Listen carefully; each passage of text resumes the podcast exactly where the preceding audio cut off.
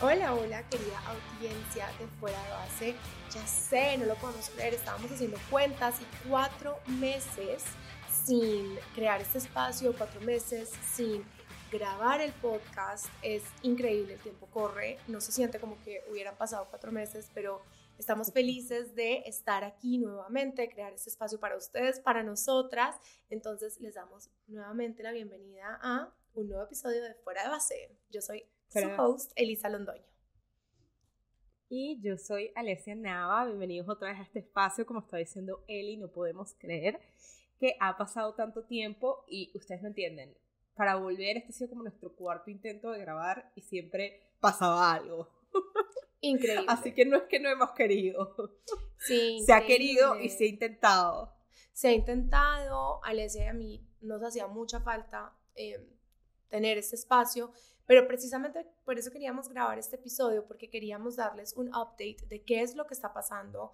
Eh, nosotras nunca hemos querido abandonar este proyecto porque como saben y como siempre lo hemos tratado de dejar lo más claro posible en todos los episodios, es algo que a, nosotras realmente nos encanta, nos mueve mucho, pero los últimos cuatro meses nuestras vidas han tenido demasiado movimiento y bueno, tuvimos que ponerle un momento pausa afuera de base y precisamente por eso queremos crear este episodio el día de hoy para contarles el chisme de qué es lo que ha estado pasando. Alesia, ¿qué es lo que ha estado pasando? 100%. Bueno, no, es que no sé, como ya es tanto tiempo, no sé ni por dónde empezar, pero yo creo que todo empezó más o menos con que con vacaciones, tú y yo, ¿no? Que yo me fui un mes para Corea. Correcto.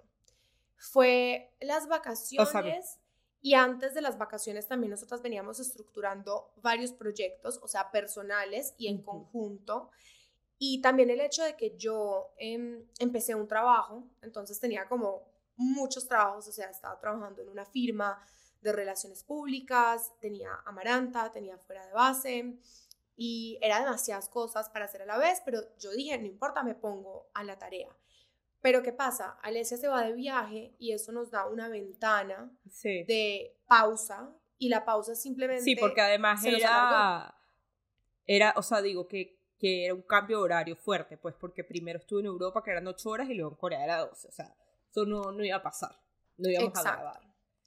Pero yo creo que realmente lo que hizo que no volviéramos a grabar fue que mm, comenzamos un proyecto nuevo nos tiene muy emocionadas, que ya les vamos a contar de dónde nació, en qué consiste, ya les vamos a pasar todo el chisme, pero ese proyecto, construir los pilares de ese proyecto fue, tomó mucho de nosotras, o sea, requería mucha, mucha concentración, requería nosotras estar estudiando muchísimo todo lo que íbamos a hacer, em, en fin, requirió mucho, mucho de nosotras y pues desafortunadamente tuvimos que cortar este pedazo de nuestras vidas que es tan importante para nosotras para poder crear eso bien, para poderlo crear con la estructura que necesitaba.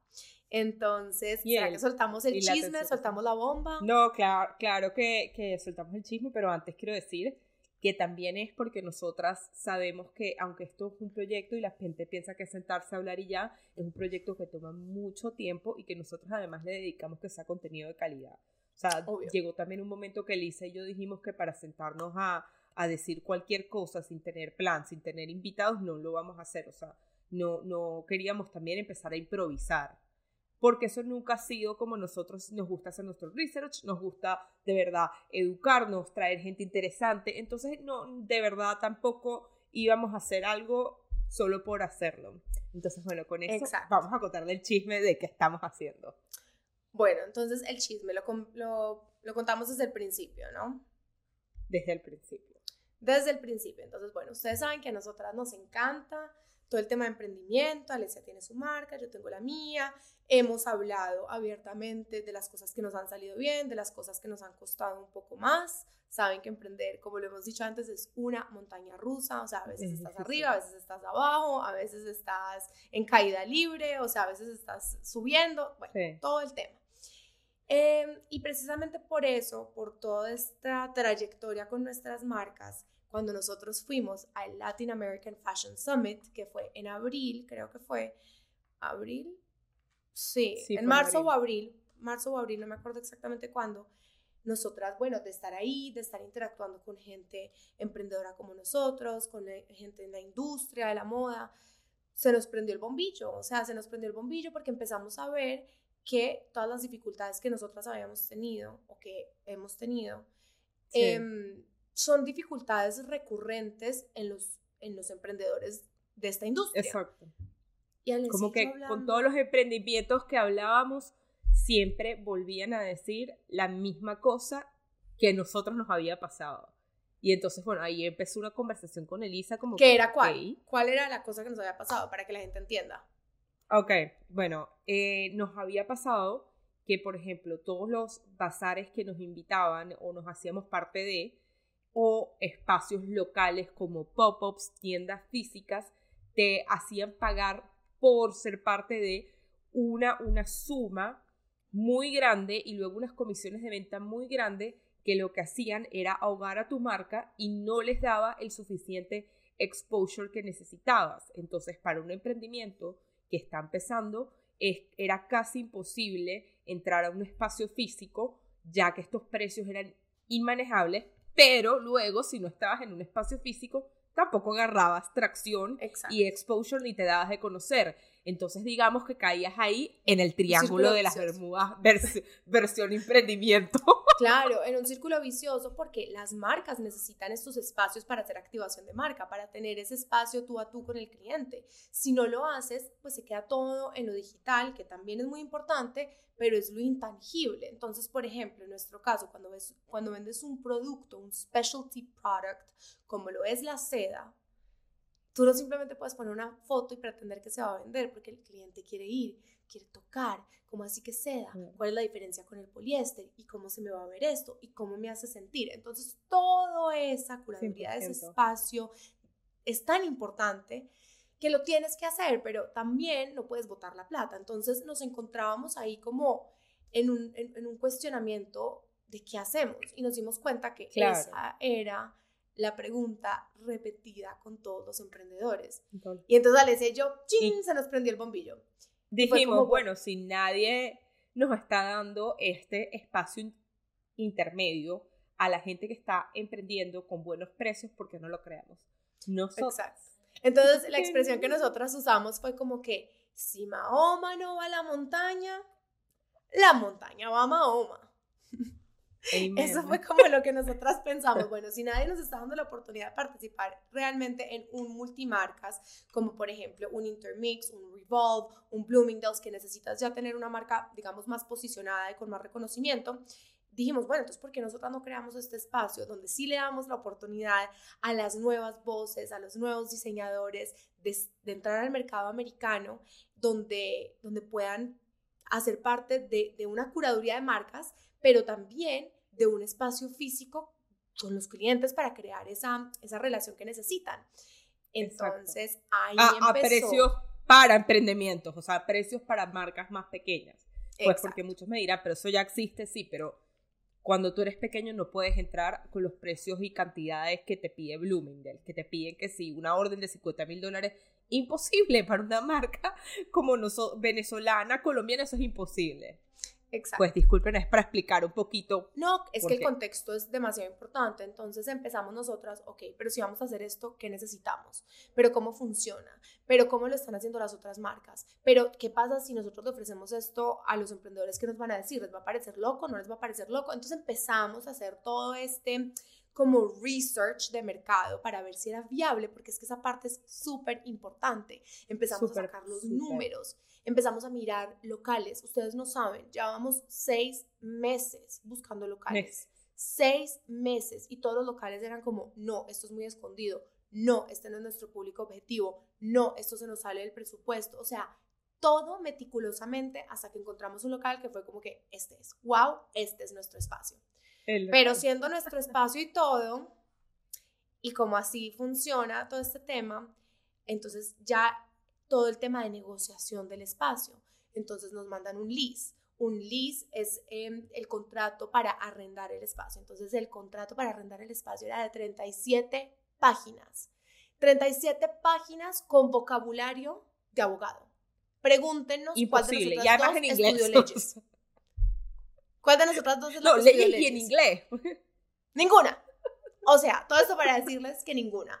Entonces, Alesia y yo, en lo que un abogado, digamos, 36 páginas se puede demorar, bueno, 37 páginas se puede demorar, no sé, hora y media leyéndolo, pues nosotros nos demorábamos 10 horas porque era como, ¿qué fue lo que acabamos de leer? ¿Y qué decía esta página? ¿Y qué quiere decir sí, repetir. Y además el contrato tenía muchas cosas que eran como lo que llamamos en venezolano, dime si esto se entiende, conchitas de mango. Que si no lees bien, no, ah, te la una conchita de mango es cuando te ponen unas cosas que son como un truquito que si no entiendes bien, luego caes. O sea, luego, ah, pero aquí en el contrato decía, ¿sabes? Mejor dicho, un contrato leonino, como, como le llaman. Entonces, bueno, nada, nosotras dos nos sentamos a la tarea, a revisar todo eso. A la par teníamos que estar buscando activamente las marcas, hacerles la presentación del proyecto para ver si estaban interesadas pero resulta que no podíamos firmar el contrato con las marcas hasta que no tuviéramos el contrato de, del local, entonces era, pero no podemos dejar enfriar la relación con las marcas. Les voy a decir una cosa para que ustedes entiendan. Nosotras por día estábamos teniendo hasta cuatro reuniones con las marcas para presentarles el proyecto. Un, reuniones que duraban por ahí una hora, porque entre lo que nosotras presentábamos y ellos nos hacían las preguntas, se nos iba todo el día en eso y, y terminábamos las dos agotadas. Y yo, con, y encima de eso, Alesia con su marca, que ella hace todo en su marca y eso le tomaba mucho. Encima de eso, yo con mi marca, con ese trabajo en relaciones públicas, como que fuera de base, pues tristemente pasó a un segundo plano. Pero bueno, buenísimo, porque entonces aquí les estamos echando todo el chisme y todo el cuento de, ajá, de la vaina. siento que fue como uno, ha sido uno de los momentos más challenging, creo que de mi carrera. Yo creo que yo no sabía que nosotras dos íbamos a ser capaz de manejar todo este proyecto porque pues implica muchísimo más que es alquilar el local, es ver las marcas, ver cómo vas a pagar la aduana. Aquí en Estados Unidos todo lo tienes que hacer por la ley, entonces es registrar la compañía, ver que este, todo lo que se llama al código de seguridad del Estado cuando abres, además de esto las remodelaciones, buscar el arquitecto, miren, era de verdad, ha sido una, una cosa tan compleja que yo, en verdad, tipo, yo, yo dije, o sea, yo nunca me las he hecho, dije, Y hablemos también de una cosa, también de una cosa muy importante. Ser mujeres de 27 a 28 años, negociando con gente, con hombres mayores que tú, que te ven como, ¡ay, qué tierna! Exactamente. Qué tierna que este es tu proyecto y que te tomen en serio. Y tú sentarte con el profesionalismo que requiere, explicarles a ellos tu concepto, explicarles a ellos tu estudio de mercado, explicarles a ellos tu visión, tus números, tus proyecciones a futuro y que para el final de la reunión te miren con ojos diferentes de, ah, wow. No son unas niñas, como se dice en Colombia, culicagadas, ingenuas, que no saben de nada, sino que estas son dos mujeres profesionales, inteligentes, que están pensando en su futuro. Eso para mí. Sí, porque acá, acá no es como en otros países que es que firmas un contrato, o sea, que es así, bueno, me gusta este local, ya lo firmo. No, no, no. Tú acá en comercial tienes que reunirte en persona y tienes que dar presentación del plan de business, plan de mercadeo, proyecciones de dos años. O sea, e, es de verdad a un nivel profesional y obviamente cuando entran estas dos muchachitas, además todas fashion, que sí con los lentes, de 27 años y salen con tremendo proyecto, o sea, verles, ¿sabes? Ganar el respeto es increíble. Claro, y que aunque ha sido un proyecto netamente equitativo, han habido momentos donde a Alesia le ha tocado llevar más la batuta y hay momentos donde a mí me ha tocado llevar más la batuta. O porque ella está de viaje, o yo estoy de viaje, o yo tengo mucho trabajo, o ella, o sea, siempre nos ha tocado como compensar. Entonces hubo un momento y, que en general Y en general, además, yo siento que tú y yo compensamos mucho en lo que es la actitud de la otra. Claro. De que a veces tú eres mejor hablando con las marcas, pero puede ser que yo soy mejor en la parte de, ok, contra el contratista, contra el otro. O sea, como que nos hemos apoyado mucho de que, que es mejor la otra. 100% nos complementamos. Pero yo quiero hablar de ese momento en el que tú estabas de viaje, que creíamos que habíamos encontrado el local y entonces los, los dueños del local nos dicen, bueno, muy bien, pero ustedes tienen que venir a reunirse con nosotros y tienen que venir los inversionistas. Y Alesia estaba de viaje. Entonces, me tocó a mí ir sola pues no sola, yo pues, o sea, sola sin Alesia, con la familia de Alesia, o sea, con el papá de Alesia, la mamá de Alesia, que ellos estaban, digamos, ellos supervisan el proyecto, con mi papá, mi mamá y mi hermano, que también eh, supervisan el proyecto, o sea, sobre todo, digamos, eh, como mi papá y el papá de Alesia son realmente los que supervisan porque son como los inversionistas del proyecto. En todo caso, me toca sentarme ahí y en verdad el papá de Alesia y el mío, ellos saben el concepto, ellos están muy enterados de todo, pero realmente nadie puede hablar con tanta certeza de tu proyecto y con tanta seguridad y explicar la visión bueno, como, como nosotras dos. Como, no, y como buen inversionista o stockholder, tú pones la plata, pero llevarlo a cabo y todo ese es problema tuyo, pues eso, eso es, lo haces tú. Yo estoy confiando en ti, pero lo haces tú de tu proyecto. Exacto. Y bueno, y cogen estos dos señores dueños de este local. Es una empresa, o sea, no son dueños individuales, sino que es una empresa que tiene varias propiedades y empiezan a quemar ropas conmigo. ¿Y, ¿Y cuál es tu cliente objetivo? ¿Y cómo piensas entonces tú dar a conocer esto? ¿Y cuáles son tus proyecciones? ¿Y cuáles son las marcas que estás pensando? ¿Y cuál es tu ticket promedio de venta? ¿Y cuál es tu...? Y yo dije, yo no sé de dónde, pero yo empecé con todas las respuestas. Yo, aunque sea mentira, aunque sea mentira, yo voy a explicar todo esto. O sea, literal, como que el concepto de fake it till you make it. Obviamente, Alessia y yo ya teníamos todo el research hecho, ya teníamos muy claro el concepto, teníamos todo, pero a mí nunca me había tocado sentarme sin ella a explicar nada. Porque siempre era como que o a mí se me olvidaba algo. ¿Mm? No, y a veces ah, nos preguntan unas cosas que no necesariamente tienes tan claras al principio del proyecto, porque son ya detallitos que sí que... ¿Y cómo vas a mandar el mail a la, a la influencer? Chama, no sé, estamos alquilando el local, o sea, como que tú me entiendes, unos, unos detallitos así que netamente a quemar ropa, pues, como dices tú. Pero yo les voy a decir una cosa, eso era ellos preguntándome y yo respondiendo, y entonces parecía como una cancha de ping-pong, en, una mesa de ping-pong, eran el papá decía el mío tan, tan, tan, tan. Al final de la reunión, que duró como una hora larga, una hora y media, eran los dos, es que, wow, te felicitamos, te cogieron a quemarropa, lo hiciste muy bien, y yo sudando, y yo, Dios mío bendito. Sí, luego me han llamado mis papás porque yo estaba de viaje en ese momento a decirme, Elisa, Elisa se defendió como un gato panza arriba. O sea, me dio demasiada risa. Pero la importancia Los dos quedaron con la quijada así. Pero les voy a explicar la, importancia de ese momento. Fue que Alicia y yo ya nos habíamos sentado a hacer todo el heavy lifting antes, que ya habíamos hecho. ¿Y, qué pasa con esto? ¿Y qué pasa con esto otro? ¿Y qué respuesta tenemos para esto? O sea, como que ya nos habíamos sentado realmente a, a mirar meticulosamente el proyecto, que cuando una persona te coge así a quemar ropas, tú estás preparado y tú sabes explicar bien las cosas. Entonces, todas esas cosas que les estamos contando, todo eso que nos ha pasado, es lo que ha tomado nuestra energía, nuestro tiempo, nuestra concentración. Y ha sido hermoso y ha sido gratificante porque realmente las cosas se han ido dando y estamos felices y nos encanta porque sentimos que es una oportunidad de ayudarnos a nosotras, pero también de ayudar a un montón de emprendedores y de empresas pequeñas que no han tenido la oportunidad de entrar en el mercado americano.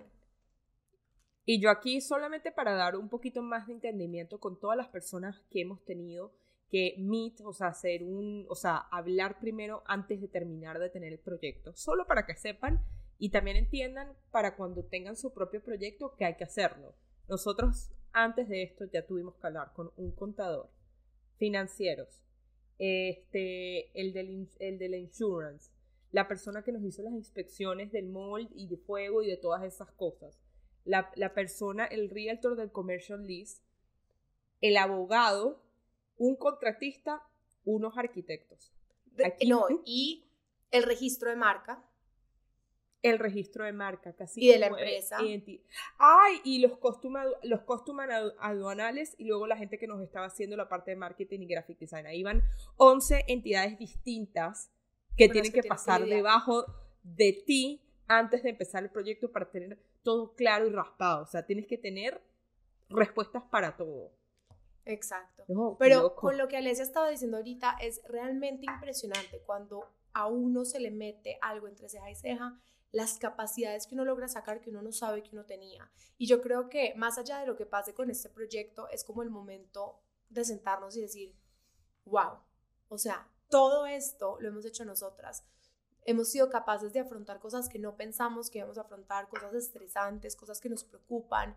Eh, y lo hemos hecho, lo hemos hecho bien, o sea, como yo creo que nos hemos demostrado las dos a nosotras mismas que al final del día, si, si uno realmente quiere hacer algo y lo hace bien y con la dedicación que requiere y con el amor que requiere, eres capaz de demostrarte a ti mismo que puedes. Y yo creo que eso vale para todo el mundo. Quiero que, como, que ese sea el mensaje de este episodio. No, y creo que, creo que uno llega acá full de experiencia, que uno cree que uno tiene que empezar ahí. O sea, yo siento que esta no es la lesa que empezó con su compañía. O sea, esto ya es otro nivel de, de organización, de entendimiento, de, o sea, ya todos los golpes que me he dado, porque Lisa y yo hemos votado plata, o sea, cuando antes de llegar a esto, o sea, you name it, nosotras votamos ahí la plata intentándolo. Entonces, que no, que no se nos olvide que uno no llegó así de la nada, que esto es un aprendizaje continuo para llegar, creo que al punto yo, que Elisa, hemos, Elisa y yo hemos llegado a hacer este proyecto y bueno, si Dios quiere, se va a dar. Y bueno, o sea, alguien por allá en Latinoamérica tiene una marca que esté interesado, por favor, escríbanos y les hacemos presentación también del proyecto si están buscando una tienda en donde meterse. Claro, entonces, bueno, si quieren saber más de este proyecto, de cómo lo hicimos, como más la parte como estructural, déjenos saber que también podríamos, felices de la vida, hacer un episodio un poquito más enfocado en eso. Em, bueno, o de cómo montar tu empresa en Estados Unidos, algo así tan sencillo como eso. Porque nosotras dos, o sea, cada una tiene su empresa registrada, cada una por separado, y esta la tenemos en conjunto. Entonces, bueno, ese es el chisme de esto. Eh, el último pedacito del chisme es que yo la semana pasada renuncié al trabajo en relaciones públicas y ahora llevo como dos meses largos trabajando con, con una revista en Miami, que eso me tiene súper feliz. Entonces, bueno, haciendo todas estas cosas para que pasen, para que se materialicen y porque realmente los sueños se cumplen, pero los sueños se cumplen cuando uno los trabaja. Entonces, estamos muy emocionadas de compartir eso con ustedes, de pasarles este chisme. Es un episodio cortico, pero solamente queríamos que fuera como el update de lo que está pasando. El update. Sí. Claro que sí. Y bueno, ya con eso nos vamos a... Y bueno. Fuego time. Fuego time y gracias por todo.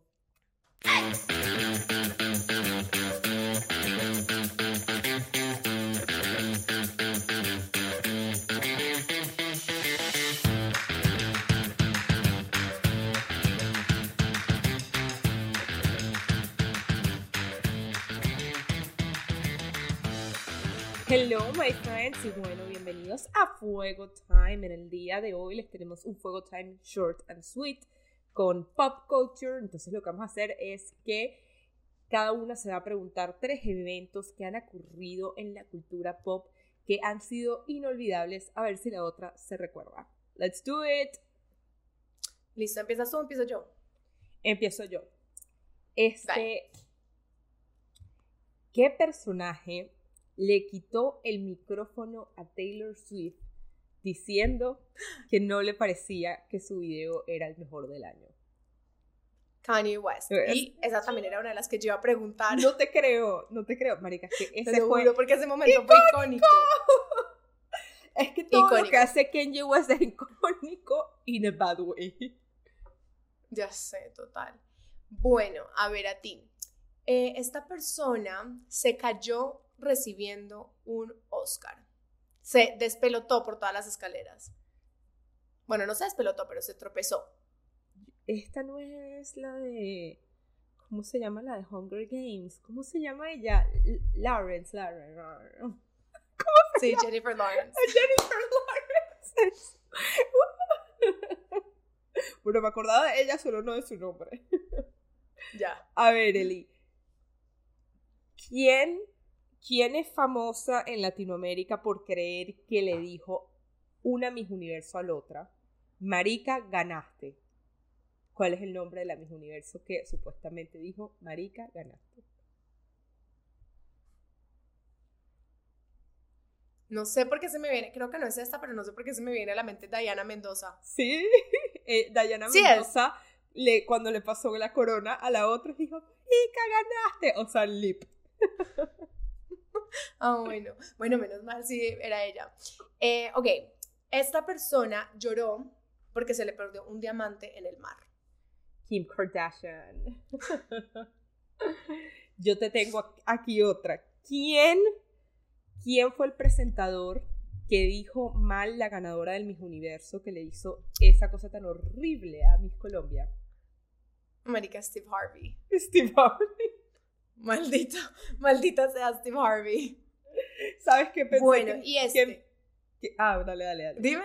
No, no, go, no que claro, que, que obviamente icónico ese momento, o sea, eso se volvió un meme. ¿Quién es este cantante famoso que cuando en The Ellen DeGeneres, le, en The Show, le preguntaron que mencionara todos los continentes, no supo cuáles eran los siete continentes? En serio, yo no me sé esto. Cuéntame. ¿Qué? Eso es viejo. No, no, en serio. Justin Bieber. No, se pasó. O sea, yo entiendo si me dice, bueno, se equivocó en las capitales de los países y capitales, bueno, ajá. Pero los son siete continentes, no ciento y pico. Se le olvidaron los continentes. Vamos a decir que, bueno, que se ha dedicado mucho al canto, le ha ido súper chévere cantando. Imperdonable para mí, no. Imperdonable. Total. Total. A mí, porque en el colegio me enseñaron la cancioncita, entonces es como que a uno nunca se le va a olvidar cuáles son los siete continentes. ¿Cuál cancioncita? Pero bueno, ese es nuestro episodio del día de hoy. Vamos a hacer varios episodios así corticos de 20 minuticos como para agarrarle el ritmo, pero la verdad es que estamos felices de volver a retomar, de crear este espacio. Como lo mencionamos al principio, saben que nos encanta compartir así con ustedes. Y bueno, este era un episodio de chisme netamente. ya saben, síganos en nuestro Instagram. Dime. Que sí, netamente chismosito chismosito. Eh, síganos en Instagram, síganos en TikTok, también en YouTube. Ya saben que si tienen preguntas, comentarios, lo que sea que nos quieran decir, nosotros somos muy activas en nuestro Instagram. Nunca, nunca, nunca paramos de contestar y también en TikTok activamente contestando comentarios. Entonces, les mandamos un besito y yo no sé si Alesia quiere decir algo. Nada, suscríbanse, denle like a la campanita y lo mejor que pueden hacer por nosotros es mandárselo a tus amigos o apoyarnos en nuestras marcas el próximo episodio. Les mandamos un beso creo que nos vemos. Bye.